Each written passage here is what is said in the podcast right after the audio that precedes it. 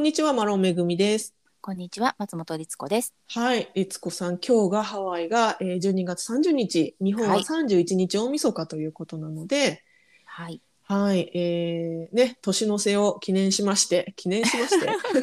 記念。ハワイの、私たちあの、ハワイウィークリーニュースということで、毎週ね、1週間のニュースを5つピックアップしてお伝えしてますが、その中から、私の独断と偏見で、なんか面白かったニュースっていうのを6個ほどピックアップしてみました。ほ、めぐみセレクト。はい、2021年ハワイの面白ニュース、こちらご紹介していきたいと思います。はい、面白そう。お願いします。まずね、1月第1週のニュース。おお。約一年前。マウはい、そうですね、1年前。1月第1週のニュースで、うん。マウイのヌヌーディストビーチが閉鎖っていう、あったね。ありましたね。はい、これはですね、マウイ島のママケナ州立公園の中にあるプーオライビーチ、中通称リトルビーチというこちらのビーチが、1月5日より閉鎖になりましたよと、現在はね、閉鎖してるかどうかちょっとわからないんですけれども、うん。当時は閉鎖になったと。で、ここはあの実はヌーディストビーチとしてあの知られてまして、そもそもあのヌーディストビーチっていうのは違法なのであの、オフィシャルにここはヌーディストビーチですよっていうアナウンスはされてないんだけれども、あのまあ、みんなもう知ってる、ここはヌーディストビーチですよっていう場所なんですね、リトルビーチっていうのはね。うんうんうんでそうんそこがあのふ閉鎖されたと。で、その閉鎖の理由が、えービーチで大規模なヌードパーティーが開催されたということで、ね、うんあの時期にね。そうなんです。まだまだパンデミックのね、大変な時期だったわけなんですが、ざっと400人もの人がマスクをつけずソーシャルディスタンスを無視して踊ったり、お酒を飲んで、えー暴暴れてっていうか、まあ、うん。どんちゃんあ集ま騒っちぎゃったんだね。うんはい。どんちゃん騒ぎしたと。で、それが、あの、なんていうかね、欧米っぽいなっていう、そうですね。ちょっと考えられないですけど。まあね、なんかじ自由といえば自由、う、うんん、考えなしといえば考えなし、ねえ、しなんか、普通のビーチですら、こうみんなね、結構、ソーシャルディスタンス取りながら頑張って、そうですあよ、のね、やりましょうって言ってた時期に、ヌードっていうのがちょっと面白いなと思って、こちら選びました。だよねマスクどころか全身ヌードっていうね そうそうそうそう。 はい。では、これが一つ目ですね。で、は次二つ目なんですが、うんえー次はですね、4月第4週目のニュース。はい。旅行者に U ホールが大人気、その理由とははい、 U ありホーまルしたとねいうのはですね、はい、U ホールというのは何かというと、あの大型トラックとかトレーラーのレンタル業者なんです。だからレンタカー、いまあ、いいわゆるレンタカーっちゃレンタカーなんだけど、トラックとか引っ越し用のでっかいトラックとか、そういうのを専門にレンタルしてる会社なんですね。で、はいこれが、えー旅行者に大人気。で、その理由とはってことなんですが、まあ、なぜかというと、えーこの4月の時期ね、春休みの時期から、えーハワイ旅行がね、アメリカの中でプチブームというか、まあ、プチじゃないね、大ブームになっちゃって、うんえー急激なその旅行需要によって、えーレンタカーが全く足りない状態になってしまって、うん普通のセダンタイプの車が1日に1000ドルとかね、かかっちゃうようなぐらい、すごいこうレンタカー自体もないし、価格も高騰してるっていう状況だったんですが、はい、そんな中で旅行者の人たちが目をつけたのがこの引っ越し専用トラック。これを借りて、えー引っ越しをするわけでもなく大型の荷物を運ぶわけでもなく、えー旅行の観光に使うということで借りる人が増えたっていうことだったんですね。そうなんですよおかげでその時期に本当に引っ越ししたいローカルが車がなくて困ったっていう話もありました よねはい、いやこれもなんかハワイならではっていうかこのなんか面白現象がハワイならではだなって私はちょっと思ったんですけどもね。そうですねあのその頃ね本当に U ホールもそうですしあといつもだったら多分乗らないだろうなってちょっとちょっと不思議な形の車とかちっちゃい車とかね、うんあるんですけど、はいもう車と名の付くもの全部が稼働してたと思います 本当だったらこれじゃないんだけどな多って分いうものでもね、んみんな借りちゃうっていう。ないんだもんそして多分きっとうん高いんだよねきっとこの時期って思いながらうんう。ん、だからあのトゥーローっていうその車を素人さんがこう貸すようなねシェはアシステムみたいなのもブワーって増えたりとかあ、ありましたね。はいうんうんうんなんかハワイあの頃まあ今も若干ですけどあの頃本当にちょっとクレイジーでしたね。はい。はい。ということで、こんなことがありましたよと。うん。では、3つ目、サクサクいきます。はい。えーこてこちらね、5月第1週のニュース。はい。えーホノルル行きの飛行機で無事出産。ああ、ありましたね、飛行機で。はいはいはい。そうなんです。4月29日に、ソルトレークシティ発ホノルル行きのデルタ航空の機内で、地上3万フィートという状況。この中で、無事に男の子が誕生したということだったんです。で、これが驚きなのが、その、お母さんが、その機内のトイレの中でもう突発的に出産しちゃったと。で、しかもその時には、お母さんは自分が妊娠していることに気づいてなかったと。普通に用用を足すためにトイレに行ったら子供が出てきちゃってあらびっくりみたいな感じであうわわわってなったんだけれどもまたこの奇跡的なごめんなさい奇跡的なことにその同じ機内に、えー NICU 新生児集中治療室のに勤務しているナースがたまたま3人バケーションのためにハワイに行くために、えーこの飛行機に乗り合わせていたと。ねえそんな奇跡ありますかね。はい、さらにハワイパシフィックヘルスに勤務している医師、えードクターも乗っていたと。この方はその新生児の集中治療室かどうかわかんないけど、まあ、でも医療従事者ドクターであるということで、この3人のナースとこのドクターがすぐに処置に当たってで赤ちゃんはかなり早い早産早産の状態で生まれてきちゃったんだけれどもあのもちろん無事にねあの処置をしてすぐにあのこの機体が着陸後すぐにあの病院の方に連れて行かれて母子ともに健康ですよっていうことでニュースが当時は伝えておりました。ねえなんか、本当に映画とかでもありえないぐらいのシチュエーションだと思いますけどね。うん、このよくねあのおお客様の中に ねえお医者様いらっしゃいませんお医者様いらっしゃいますか まさかいるいたしばっちりの人たちがいたっていうね。ねえ専門ナースがいたよってそんなことありまうすんねえだから本当ラッキーな強運な赤ちゃんと強運なお母さんですよね。はい、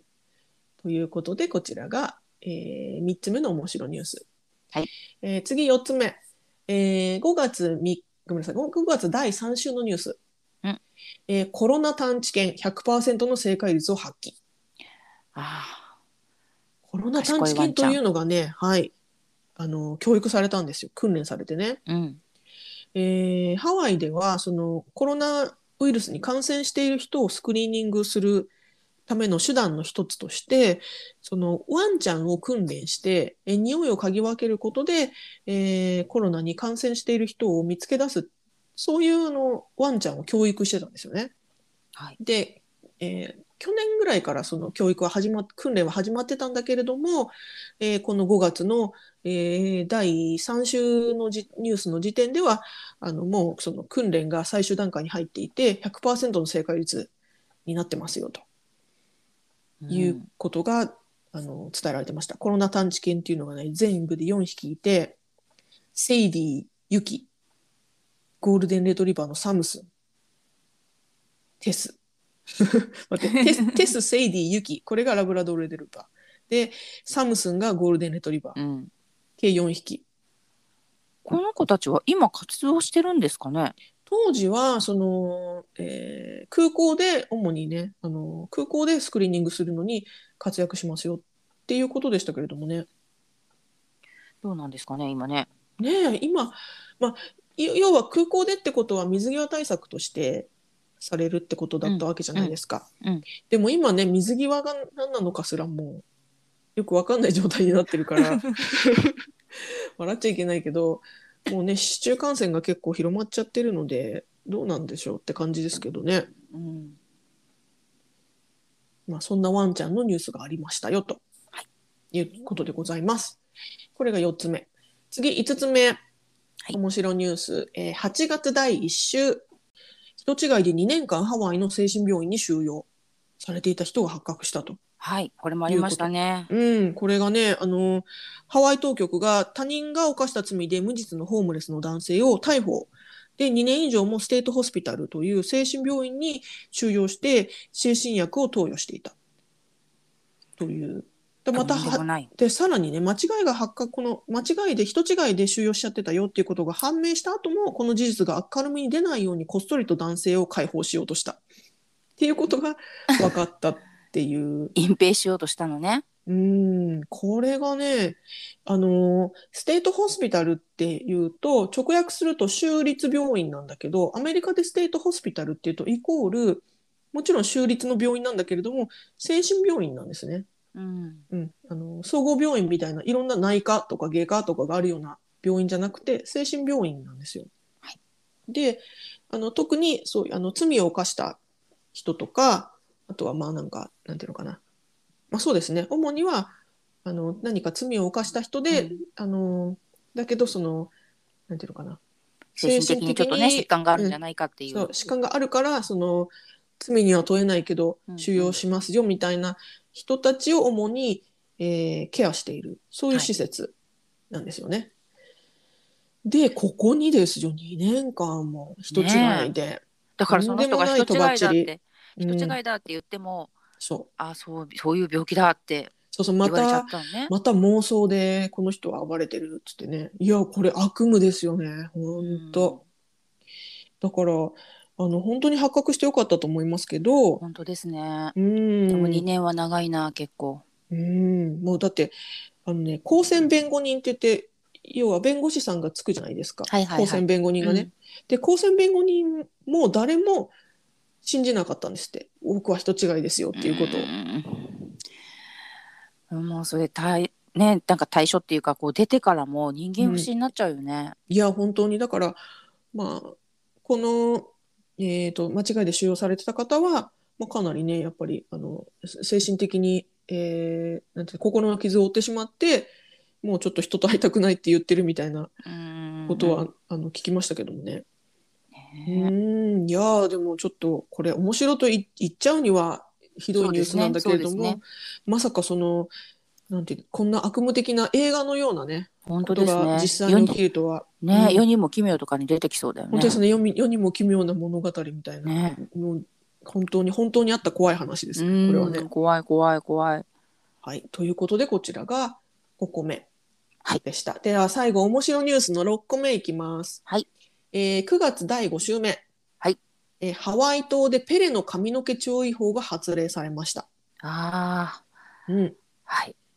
えーこれ天気予報の一種でペレの髪の毛注意報というのが発令されたんですがペレの髪の毛って何ぞやっていうとこれはあのーハワイ島のキラウヤ火山が噴火したことによってその噴火した時の火山性のガラスファイバーっていうのが空気中にこうなんていうんですか噴火の噴煙とともに舞ってしまうと。うん細かいその糸状のガラスなんですよね。でそれが、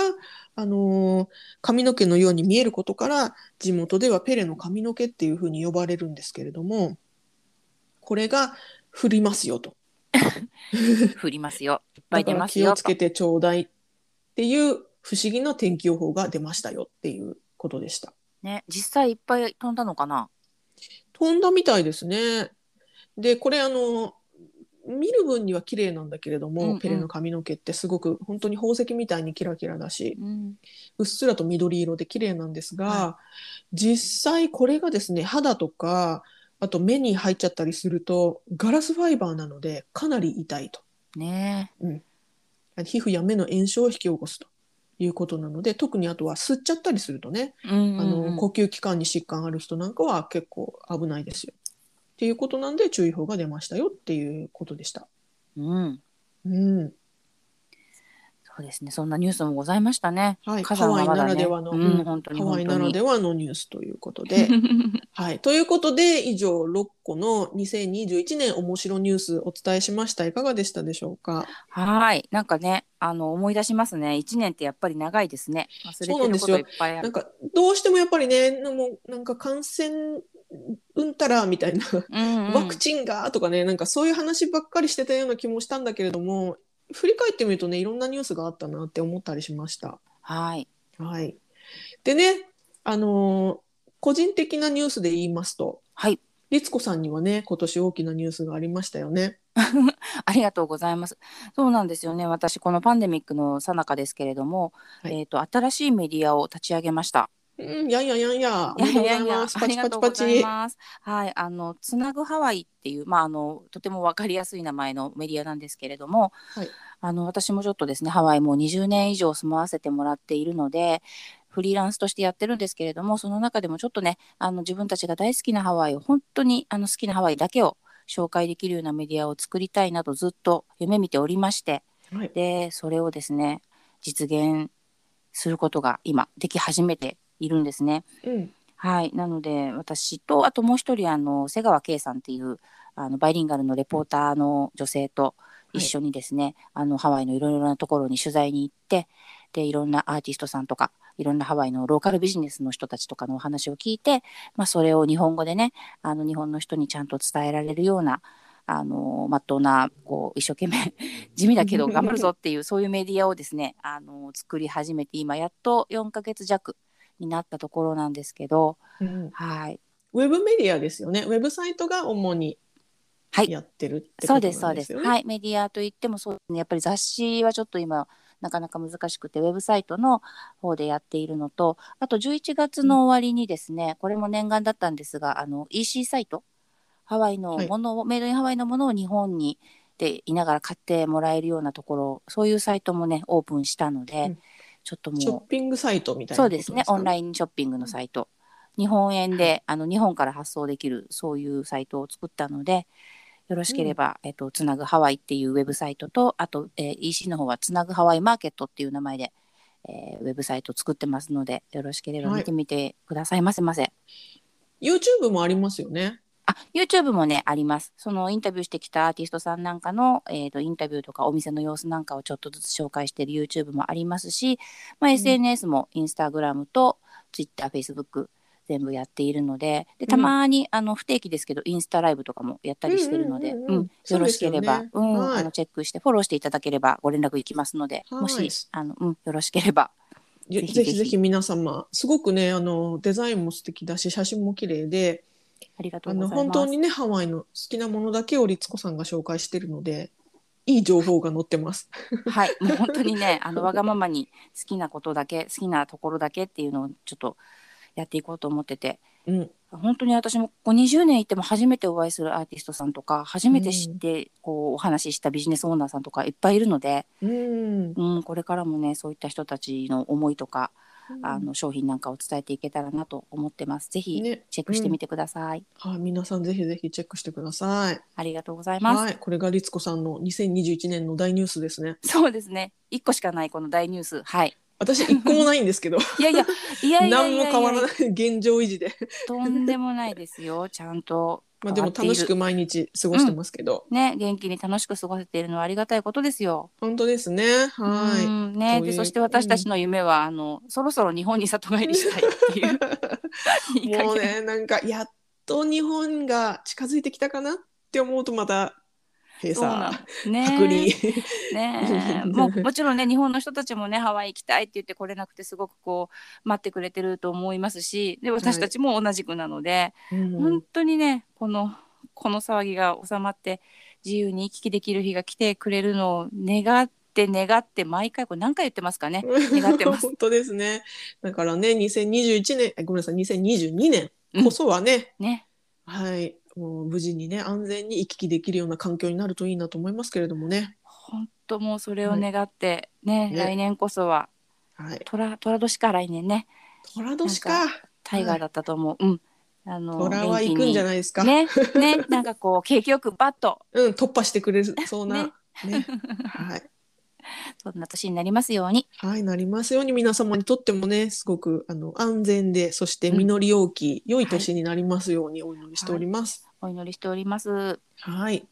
ということで、今年も一年、えー皆様ご視聴どうもありがとうございました。どうもありがとうございましたはい、来年もぜひよろしくお願いいたします。そうですねはいどうあのどうぞよろしくお願いいたしますはい、ではでは、皆様良いお年をお迎えください。はい、良いお年をありがとうございましたはいさようなさようなら